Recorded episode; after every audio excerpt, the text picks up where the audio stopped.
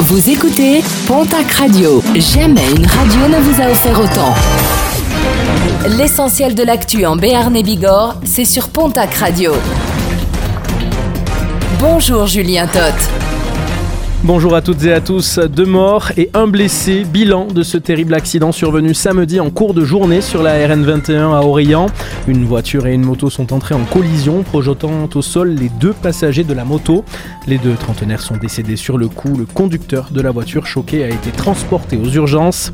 Un accident qui a mobilisé une douzaine de pompiers. Une enquête ouverte devra déterminer les causes exactes de ce drame.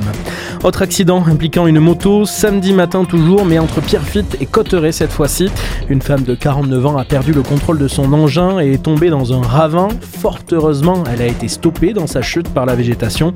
Remontée au niveau de la route par le PGHM et le Grimpe, elle a ensuite été évacuée vers le centre hospitalier de Lourdes.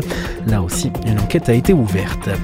Situation de crise au CHU de Pau depuis vendredi et jusqu'au 24 septembre. Les urgences de l'hôpital fonctionneront en mode dégradé entre 18h et 8h.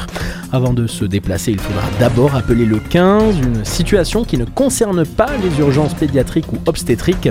Les autres patients seront quant à eux orientés vers le service adéquat, une situation provoquée par plusieurs arrêts maladie au sein de l'établissement de santé et dénoncée par le syndicat CGT de l'hôpital de Pau qui craint être obligé de faire du tri à l'entrée.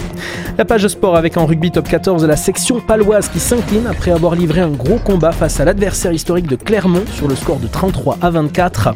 L'aviron bayonnais s'impose à domicile 31 à 25 face au Racing 92. En Pro D2 cette fois-ci, le Biarritz Olympique n'est pas arrivé à créer l'exploit face au stade Montois.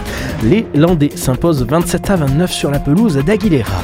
Toujours en sport, place à la Ligue 2 de foot avec une victoire paloise samedi. Le Pau FC l'emporte un but à zéro face à Laval. Enfin, toujours en sport et en handball, Pro League, les Billérois accueillaient l'équipe de Besançon au Sporting d'Est et l'emportent sur le fil 35 à 34. En National 1 élite, le Pau Sport s'incline 25 à 31 face à la réserve du PSG handball.